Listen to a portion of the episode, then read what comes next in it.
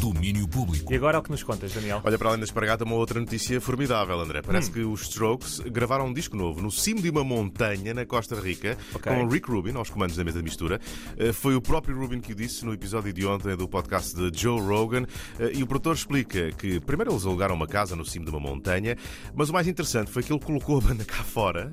A banda tocou sempre no exterior da casa. Ok. E foi, diz Rubin, como se eles estivessem a dar um concerto para o oceano lá do alto da montanha.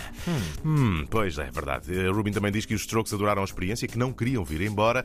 Eh, Agora, o resultado ainda não se sabe quando vamos ouvir eh, este disco, que será o sucessor de The New Abnormal, o disco de 2020 que Rubin também produziu.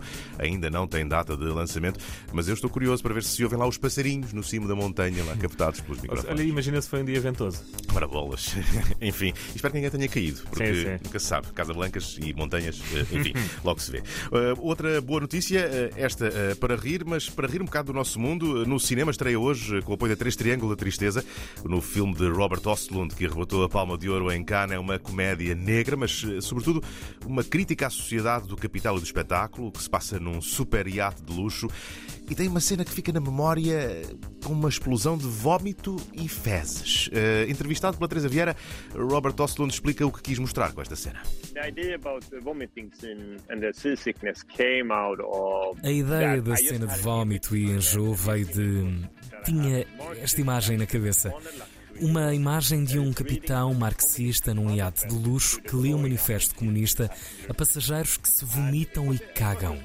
Achei que esta imagem era fantástica, sabes? Alguém a ler um manifesto comunista a pessoas que estão no topo da sociedade. E no início até queria usar o Killing in the Name of.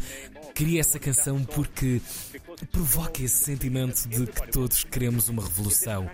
Atrai o nosso pequeno eu revolucionário, essa canção.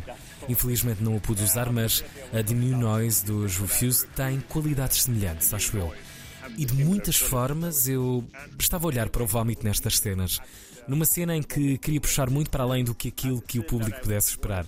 Achei que era importante ir além das expectativas, porque, como disseste, queria que aquilo civilizasse o colapso de um sistema.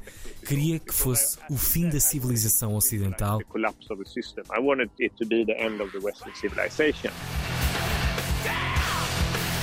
São os Refused como banda sonora da cena mais escatológica do Triângulo da Tristeza, o filme de Robert Ostlund que estreia hoje em Portugal com o apoio da 3. Entrevista ao realizador no domínio público deste sábado e mais sobre o filme, já daqui a pouco no Sofitas com o Ricardo Sérgio.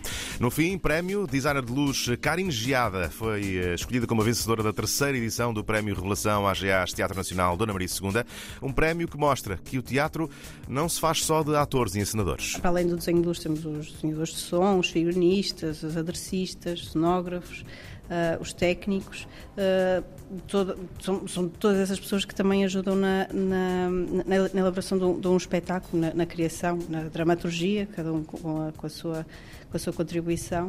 E pronto, acho que este prémio é, é bastante importante. ah, Especialmente por causa, por causa disso. Pronto, estamos a, a mostrar que existe mais coisas para além da, da encenação e da interpretação. Karin Giada, Prémio Revelação AGAs Teatro Nacional Dona Maria II, distinção anunciada ontem ao final da tarde, numa cerimónia onde esteve o Ministro da Cultura e daqui a pouco há uma. Sem ministros, há mais domínios com muita cultura. Muito bem, Daniel, um abraço. Até já. Até já. Domínio público.